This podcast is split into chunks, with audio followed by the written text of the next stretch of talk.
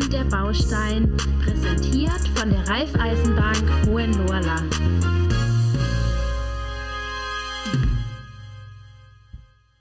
Man hört immer mehr von der Firma Peri. Vielleicht denkt sich jetzt der ein oder andere, hä? Nee, habe ich noch nie gehört. Aber wenn ich euch jetzt sage, es geht um 3D-Hausdruck, dann macht es wahrscheinlich Klick. Und dahinter steckt die Firma Peri. Ähm, und wir haben heute den Frank Ilk bei uns. Äh, Frank, bevor ich jetzt zu viel über dich erzähle, stell dich doch mal bitte kurz vor und äh, was machst denn du bei Peri? Ja, hallo zusammen, ich bin der Frank. Ich bin bei Peri verantwortlich für das Thema Innovation mit dem Fokus aber auf ähm, revolutionäre, schrägstrich disruptive Innovationen, aus denen, ähm, wie schon gesagt wurde, der 3D-Druck hervorgegangen ist. Mhm. Ähm, die Firma Peri ist Weltmarktführer für Schalungs- und Gerüstsysteme. Wir machen ca. 1,5 Milliarden Umsatz, sind 10.000 Mitarbeiter, die sich praktisch mit dem Thema Schalung und Gerüst auseinandersetzen und das tagtäglich versuchen, auf ein nächstes Level zu heben, praktisch. Ähm, zusätzlich gibt es so ein kleines Team, so ein Think Tank äh, praktisch, den ich leite. Äh, und dort machen wir uns Gedanken, was kommt denn in Zukunft auf uns zu. Wir arbeiten auch viel mit Szenarien, was sind die Kundenbedürfnisse der Zukunft und die äußeren Einflussfaktoren, auf die wir reagieren müssen, leiten da unsere Themen ab und arbeiten dann zum Beispiel an Themen wie dem 3D-Hausdruck, so lange bis es eine gewisse Marktreife bekommt und dann schleusen wir die aus aus dem Think Tank und übergeben das in eigene Verantwortlichkeit. Das hört sich sehr interessant an, also auch viel Strategisches. Ähm, vielleicht erzählst du noch mal kurz was über dich. Ähm, was bist denn du für eine Person? Was hast du vorher gemacht und wie bist du zu Peri gekommen? Oder vielleicht bist du auch schon da immer. Ja, genau, es ist schwierig. Ich bin eine schwierige Person. Ach Gott, das haben wir jetzt gar nicht so ähm. festgestellt. Ja? ähm, aber vielleicht, bin ich zu Peri gekommen? In einem Satz per Anhalter. Und das ist eine ganz witzige Story. Also, wie du sagst, ich bin schon immer bei Peri, aber mehr oder weniger per Zufall. Ich hatte früher ähm, kein Auto, bis Mitte 20 circa. Mhm. Das gibt es heutzutage wahrscheinlich gar nicht mehr und war per Anhalter unterwegs in der Zeit. Und auf meiner ersten Etappe von meiner täglichen Anhaltertour hat mich ein Perianer immer auf den ersten vier, fünf Kilometern mitgenommen. Und der hat mir schlichtweg in dieser Zeit immer erzählt von Peri und was die machen und wie cool die Firma ist. Und dann dachte ich mir, ja, das muss ich mir mal näher anschauen. Und so kam ich zu Peri tatsächlich. Das, äh, also angefixt durch eine, durch die Anhalter, äh, das ist Anhalterdasein mhm. praktisch. Und ähm, ich habe dann bei Peri begonnen mit einem dualen Studium Maschinenbau ähm, und einer Ausbildung Industriemechaniker habe das dann irgendwann abgeschlossen, war dann ähm, lange Zeit in der Fertigungs-, äh, im Produktionsumfeld unterwegs mit Ahnung, Kalkulation von Auslandsstandorten versus Weißenhorn und so weiter und so fort.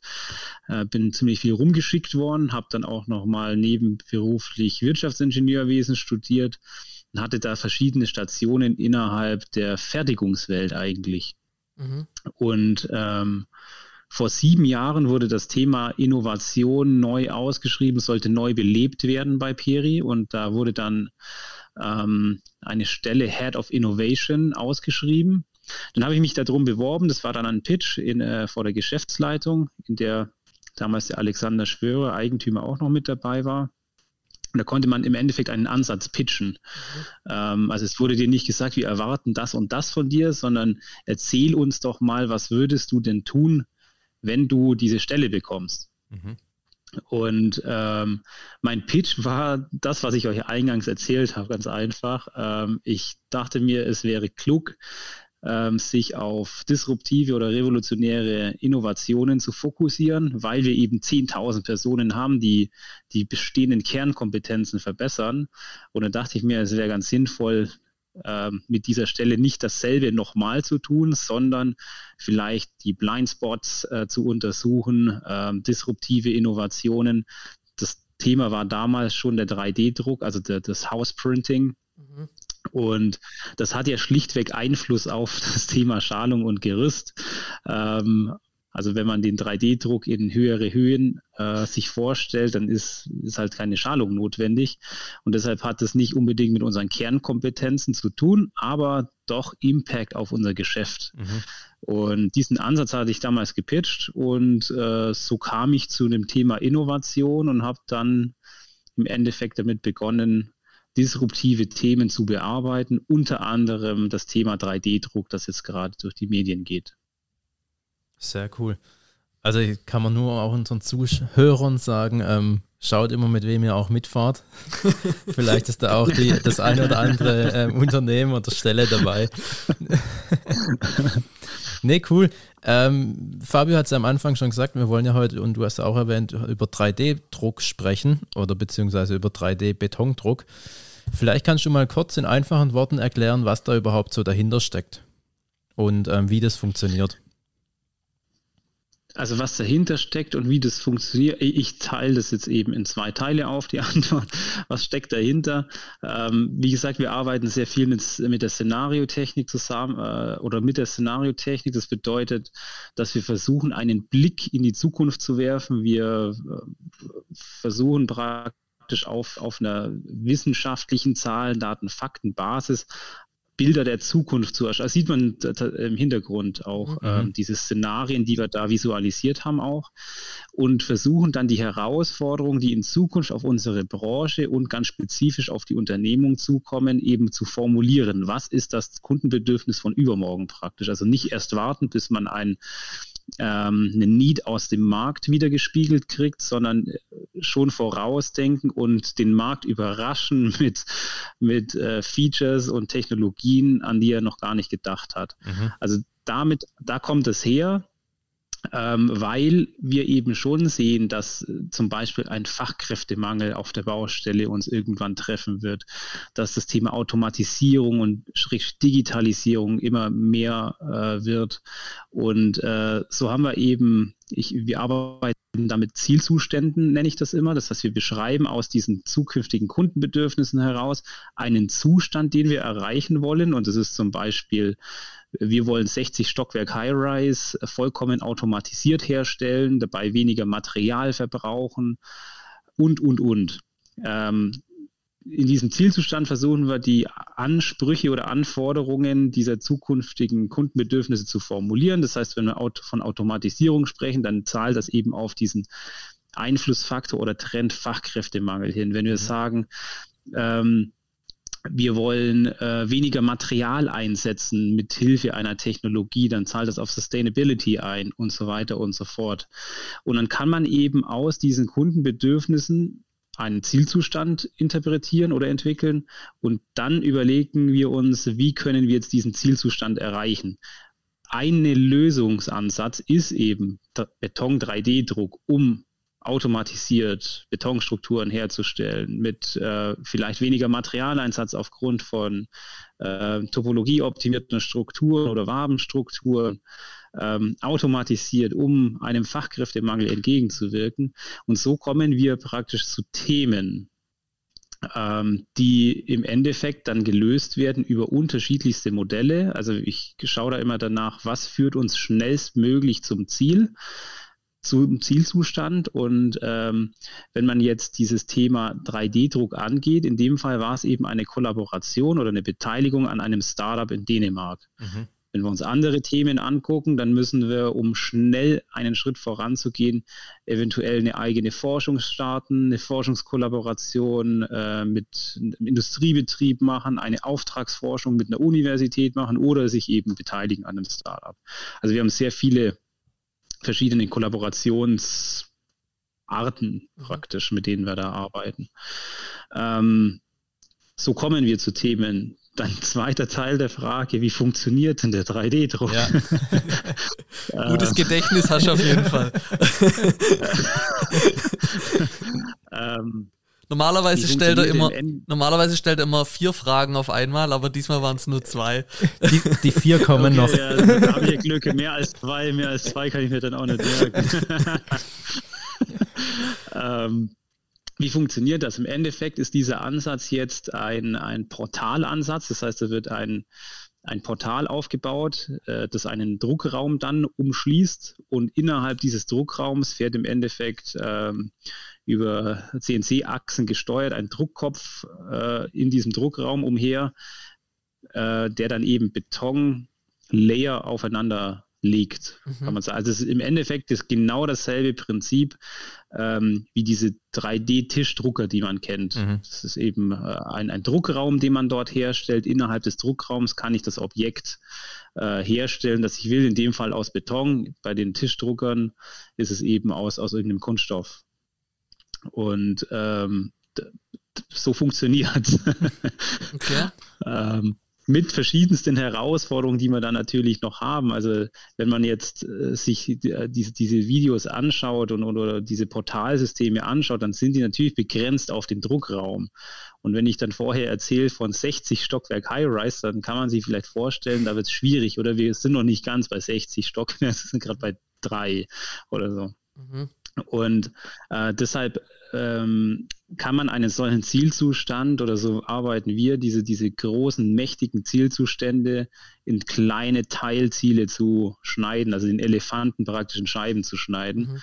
Und ein Thema ist jetzt eben dieses Portal 3D-Druck-Thema, das durch die Medien geht mit äh, Cobot als Kollaborationspartner, ähm, um jetzt mal zweigeschossige Einfamilienhäuser oder Mehrfamilienhäuser herzustellen. Ähm, mit der Herausforderung, wenn man an den Zielzustand denkt, natürlich Bewährung zu integrieren, mhm. eine Art ähm, Kommunikation Maschine zu Maschine herzustellen. Also eventuell müsste das über einen Schwarmansatz gelöst werden. Und dazu haben wir natürlich auch äh, verschiedene Teilprojekte gestartet, die wir dann nachdem wir jetzt äh, mal testen, wie das funktioniert mit dem 3D-Druck, mergen können, um dann einen Schritt näher an die 60 Stockwerke zu kommen. Und 60 Stockwerke ist eigentlich auch nur, also ich meine, das, das ist ähm, einfach eine große Zahl, weil wir äh, diese Zielzustände sehr herausfordernd formulieren, mhm. um dann die ganzen Herausforderungen sichtbar zu machen, die da dort stehen. Wenn ich sagen würde, wir wollen zwei Familienhäuser automatisiert herstellen, dann wären wir jetzt ja schon fertig. Ja. Und dann hätte ich die, die Herausforderung zur Integration von Bewährung gar nie auf dem Radar. Deshalb formulieren wir sehr ähm, ja, herausfordernd, um jede Herausforderung, die da auftaucht, eben anzugehen oder anzudenken zumindest, um dann im Endeffekt über Teilprojekte verschiedenste äh, Herausforderungen zu lösen. Wir haben äh, auch über Umwege, ich weiß gar nicht, ob ich das so sagen darf, äh, wir können das auch dann rausschneiden, wenn es nicht so wäre, aber das ist ja was Positives, über Umwege mitbekommen ähm, von der Firma Holzim. Ähm, das ist ja der Zementhersteller, der auch mit euch zusammenarbeitet zum Thema Nachhaltigkeit, über den Herrn Michael Scharp, ja. äh, mit dem wir auch eine Folge schon aufgenommen haben, die auch sehr interessant ist und sehr empfehlenswert. Ähm, dass ihr da auch euch um das Thema äh, Nachhaltigkeit kümmert. Also äh, dann nicht nur darauf geachtet, okay, wir nehmen jetzt irgendeinen Zement und den machen wir dann zum Beton und bauen da dann, mhm. drucken da die Häuser, sondern ihr guckt auch schon, was du auch gesagt hast und was es auch unterstreicht, so in die Zukunft, okay, mit welchen Materialien arbeiten wir denn dann auch, ähm, dass es auch Sinn ergibt und zum Thema Nachhaltigkeit mhm. auch passt. Was ähm, ich sehr, sehr spannend finde. Ist, da ist jetzt keine Frage dabei. Ähm. ich, kann, ich, kann, aber trotzdem einen Kommentar vielleicht Sehr gerne. abgeben. Ja. Wir versuchen natürlich immer, wenn wir ein Thema starten, auf so viele Trends wie möglich einzuzahlen. Also wenn ich jetzt ein Thema habe, ähm, dass das, das nur Nachhaltigkeit oder nur Automatisierung mhm. oder nur XY bearbeitet, dann ist es fein. Ähm, wenn ich aber verschiedenste Zukünfte habe, wie hier hinten zu sehen, also wir haben drei verschiedene Zukünfte ähm, mal so entwickelt, um jeden Trend in jeder Ausprägung darzustellen. Also es ist ja immer ansteigend, gleichbleibend oder rückläufig mhm. so ein Trend. Und ähm, die muss man auch äh, neu bewerten nach bes äh, bestimmten ähm, ähm, Zyklen. Das heißt, also Nachhaltigkeit als Beispiel, das hatte vor drei Jahren einen anderen Stellenwert, als es heute hat und es wird in drei Jahren wieder einen anderen mhm. Stellenwert haben. Deshalb versuchen wir immer, diese Themen äh, aktu so aktuell wie möglich zu halten und dann, ähm, wie du sagst, eben auf äh, so viel Einflussfaktoren wie möglich einzuzahlen. Also wenn wir jetzt dieses äh, Thema uns anschauen, dann ist natürlich das Nachhaltigkeitsthema mit dem Thema Automatisierung und Fachkräftemangel mhm. und so mhm. weiter kombiniert. Ähm, und in diesem Thema 3D-Druck ähm, arbeiten wir halt an den Nachhaltigkeitsthemen so weit, dass die Technologie zulässt. Das heißt, du kannst einen Ersatzwerkstoff ausprobieren, das kann man mit Lafarge zum Beispiel austesten.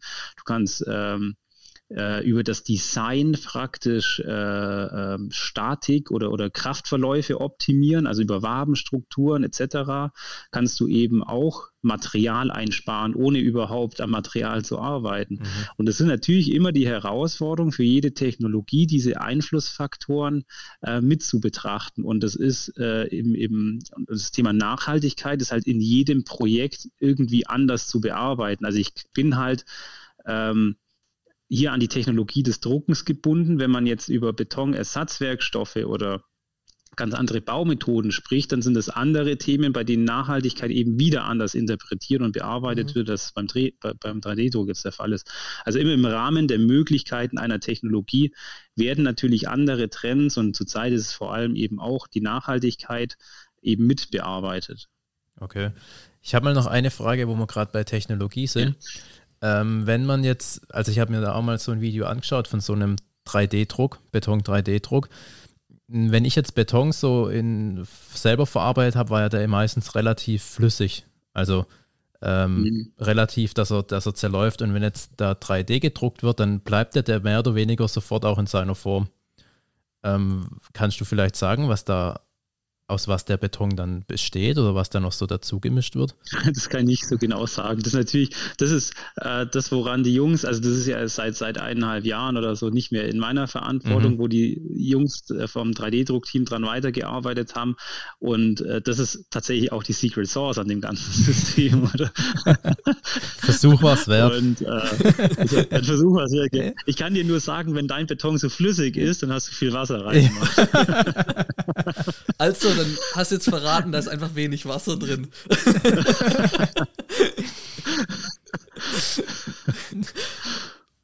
nee, fand ich einfach immer nur ähm, faszinierend, wie da die Schichten nacheinander aufgetragen werden und das halt so wirklich direkt in seiner, in seiner Form bleibt. Ja. Also das ist natürlich die, die, die Herausforderung ja. bei solchen Dingen, Formstabilität und der Verbund, das ist ja, ja nicht unbedingt widersprüchlich, ja. aber das ist natürlich so, so eine ja, da muss man äh, ein paar Stunden reinstecken, bis ja. man da einen, einen sauberen ähm, Lösungsansatz hinbekommt, der allem ähm, gerecht wird. Ja.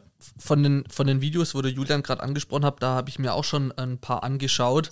Ähm, da ist es dann auch immer so, wie du gesagt hast, es ist wie, also ich erkläre das jetzt in meinen Worten wie so ein kleiner Kran. Ähm, ähm, du hast es vorhin erklärt mit CNC. Ähm, was hast du da gesagt gehabt? Mhm.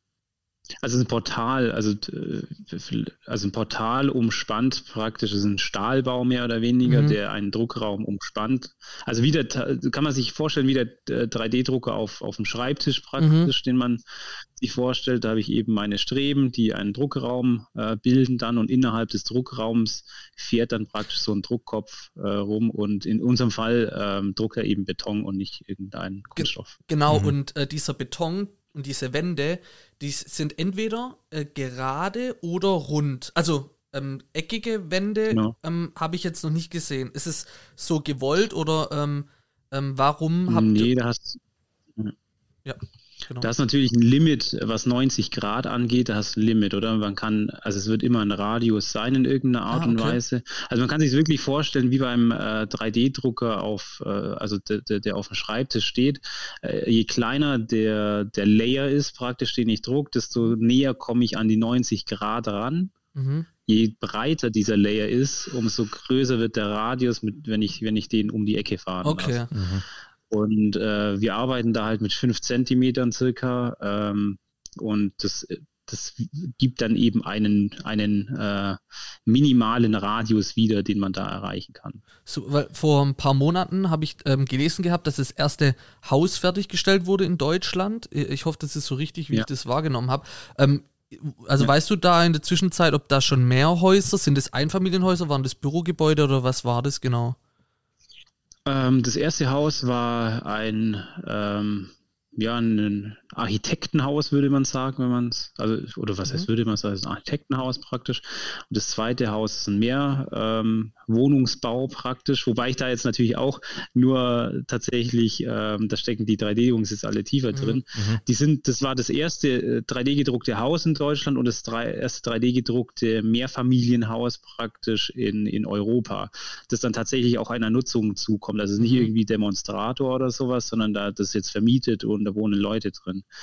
Ähm, und in der Zwischenzeit ist natürlich schon viel passiert. Äh, wieder, der Drucker ist ständig im Einsatz und die Jungs sind sehr stark ausgelastet, was, was äh, äh, Druckobjekte angeht. Die haben jetzt auch eine Aufstockung gemacht, praktisch auf dem Bestandsbau, ähm, ein, ein Stockwerk praktisch aufgestockt. Und da kann man schon sehr viele coole, coole Dinge machen mit dem äh, 3D-Drucker. Cool. Vielleicht kannst du noch mal sagen, wie so ein 3D-Druck oder Hausbau dann abläuft. Also ich denke jetzt gerade mal daran, man hat ja dann in so einem Haus meistens ja auch eine Isolierung, die da reinkommt oder rankommt, die Elektrik mhm. muss verlegt werden, Heizungsleitungen und so weiter. Wird es dann alles gleich mit hochgezogen oder wird es im Nachhinein dann da noch nachgerüstet oder wie läuft ja, sowas genau. ab? Also das, das ist die Idee natürlich, den Bauprozess zu verbessern auch und so viel Gewerke als möglich mit zu integrieren oder beziehungsweise die Vorbereitung für verschiedene Gewerke mit zu integrieren. Mhm. Ich fange mal mit der Isolierung an, ähm, den, den, ersten Teil deiner Frage. Ja. Jetzt, jetzt waren es ähm, drei Fragen. Wir steigern uns. ähm, das sind äh, praktisch Hohlwände, die man mhm. da druckt, die dann eben mit einem Granulat aufgefüllt äh, werden, also so ein Vulkangestein-Granulat, das mhm. dann eben einen bestimmten ähm, ähm, Isolationsfaktor widerspiegelt. Also äh, das vielleicht zum Thema Isolation. Für weitere Gewerke wie Elektrik oder Sanitär äh, können Steckdosen praktisch schon vorgesehen werden. Also wir drucken natürlich nicht die Steckdose und das Kabel mit, aber die, die, die, die Dosen. Dosen, und mhm. die Schlitze, die man im Regelfall dann ähm, äh, im klassischen Bauen praktisch im Nachgang äh, einschlagen muss oder ausfräsen muss, die kann, können im Druckprozess natürlich schon berücksichtigt werden und die Dosen praktisch ausgespart werden, die, die Kabelkanäle ausgespart werden.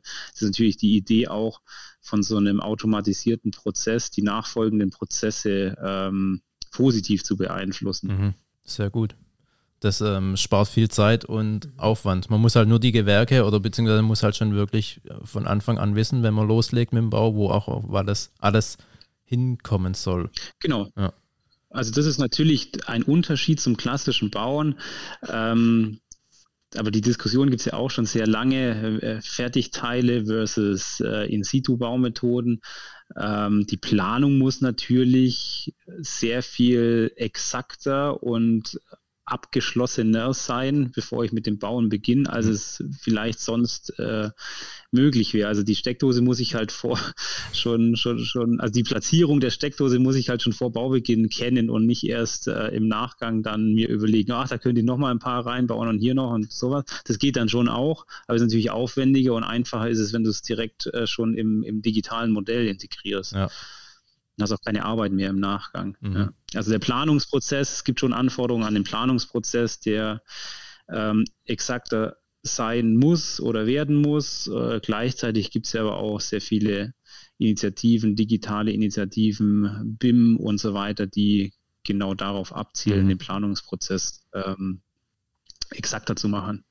Das bewegt sich ja auch in die Richtung, dass man ähm, schon vor dem Hausbau plant, ähm, wie der Abriss gestaltet wird, also dass man da schon mitdenkt, ähm, okay, wie, also wie viele Stahlträger sind da zum Beispiel drin oder die Elektrik, dass man das beim Abriss dann auch wieder ordentlich trennen kann und entsorgen kann oder auch wiederverwerten kann. Und da spielt ja dann euer Thema ja, ja auch echt gut ähm, mit rein. Also so langsam schließt sich, ähm, schließt sich so ein, ein, ein oder verbindet sich, verbinden sich unsere Puzzlestücke beim Julian und bei mir, weil wir so Gesprächspartner halt immer wieder haben und da merken wir halt, dass es irgendwie alles zusammenpasst und dass es, dass alle, die mit dem Thema äh, Bau in der Innovation oder in der Zukunft ähm, ähm, sich beschäftigen, dass alles in diese äh, Richtung geht, was, was auch wirklich schön ist. Ähm, was auch Digitalisierung und es ist so viel und es ist wirklich spannend. Ähm, was sich da so bewegt und in welche Richtung wir gehen in der Baubranche. Nee, das ist auch, da ist auch aus meiner Sicht eine Veränderung zu sehen, äh, wo vor einigen Jahren vielleicht jeder auf sein Gewerk geschaut hat und das optimiert hat, schaut man jetzt natürlich schon auf den gesamten Prozess, den gesamten Bauprozess und versucht, ich sag mal, sein Thema natürlich optimal zu integrieren in so einen Prozess, aber auch gesamtheitlich äh, diesen Prozess anzuschauen und den versuchen besser zu machen. Mhm. Stimmt sich mehr ab mit dem Links, der, der vorkommt, der danach kommt. Und es wird schon ähm, ähm, ich sag mal, holistischer praktisch dieses ganze Thema. Wenn man jetzt eine Innovation startet, dann muss ich mir den Gesamtprozess angucken und nicht nur irgendwie mhm. einen Teil daraus. Mhm. Äh, bringt ja auch nichts, wenn ich jetzt irgendeinen Teil super, super effizient gestalte und dafür alle nachgelagerten äh, verschlechtere zum Beispiel. Dann ist der Gesamtbauprozess eben länger, aus Kundenperspektive eben schlechter dann. Mhm. Und deshalb äh, denken wir das schon ganzheitlich, also ganz äh, über den gesamten Prozess. Mhm. Cool. Ich habe noch, noch mal kurz eine technische Frage. Und zwar, ähm, du hast vorhin auch schon mal die, Bewehr eine, die Be eine. nur eine, die Bewährung angesprochen. Wie läuft es aktuell, ja. wenn jetzt die Betondecken gemacht werden? Da kommt dann immer Stahl noch mit rein. Funktioniert das mhm. auch schon oder wird es dann einfach noch herkömmlich gemacht bei den Häusern? Ja, das aktuell? wird herkömmlich gemacht. Mhm. Genau, das ist ein hybrider Ansatz. Also wir sind nicht bei 100% Automatisierung, das ist ein hybrider Ansatz, äh, bei dem praktisch äh, der Roboter äh, Wände hochzieht, dann über Filigrandecken Drecken, äh, Decken eingebaut mhm. werden, äh, auch Stürze und so weiter. Das mhm. wird händisch eingelegt aktuell noch. Ähm, meine, der, der, Druck im Horizontalen ist auch noch, noch schwierig. Ja.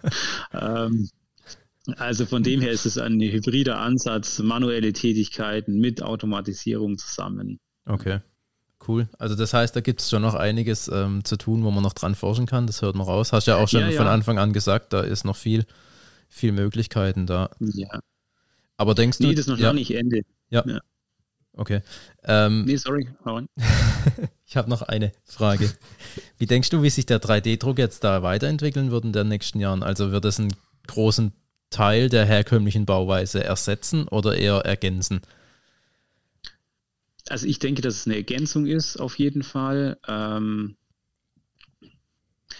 das kann man ja nicht vorhersehen. Mhm. Das Kundenfeedback, wir testen ja jetzt gerade auch aus, wie das Kunde ist äh, zwar sehr gut, ähm, aber wie es dann wird, das muss man natürlich sehen. Ich gehe davon aus, dass die, ähm, also verschiedenste Baumethoden, die jetzt hochkommen, auch wenn man Richtung Holzbauten und so weiter mhm. denkt, das erlebt ja gerade auch ein Hype aus verschiedensten Gründen, Nachhaltigkeit und, und Module, äh, Automatisierung, Vorfertigung und so weiter.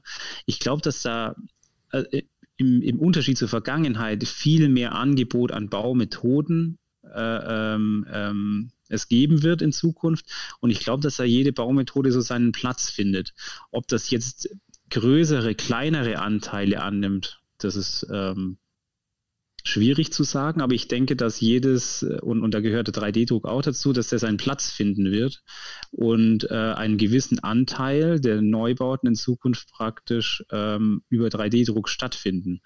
Ähm, das sieht man ja auch bei keine Ahnung, E-Mobilität, wenn ich die als Beispiel nehme, mhm. das wird ja auch nicht so sein, dass äh, wir in, in, in zehn Jahren zu 100 Prozent E-Autos äh, fahren werden. Ja. Da wird es verschiedenste Konzepte geben. Da wird einer mit dem Diesel fahren, einer mit dem E-Auto, der andere mit dem Benziner und, äh, und der nächste auf dem Fahrrad. Also das wird ein bunter Mix werden und da wird für jeden was dabei sein. Wie groß die einzelnen Kuchenstücke der Methoden sein werden, das ist äh, das, das die berühmte Glaskugel. Kann ich nicht beantworten, aber genau, das ist die Glaskugel. Mhm. Aber es wird jeder seinen Platz da finden und ähm, das glaube ich schon. Wirklich äh, interessant, was sich da so entwickelt hat und noch entwickeln wird. Ähm, Frank, wir sind tatsächlich schon mit den Fragen vom Julian durch.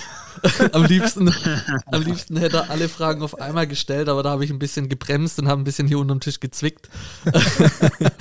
Ähm, ja, ich habe jetzt eigentlich noch mit so einer fünf, so einer verschachtelten fünf Frage Satz, äh, das nächste Mal. Gerechnet. Das genau. nächste Mal dann. Das machen wir ähm, beim nächsten Mal. Also nochmal vielen, vielen Dank. Ähm, es hat sehr Spaß gemacht. Ähm, danke, dass du dir die Zeit genommen hast. Und wir wünschen dir noch eine schöne Zeit äh, bei Peri und ähm, viel Erfolg beim Weiterentwickeln. Und danke fürs Zuhören und bis bald. Danke euch. Bis dann. Danke. Ciao.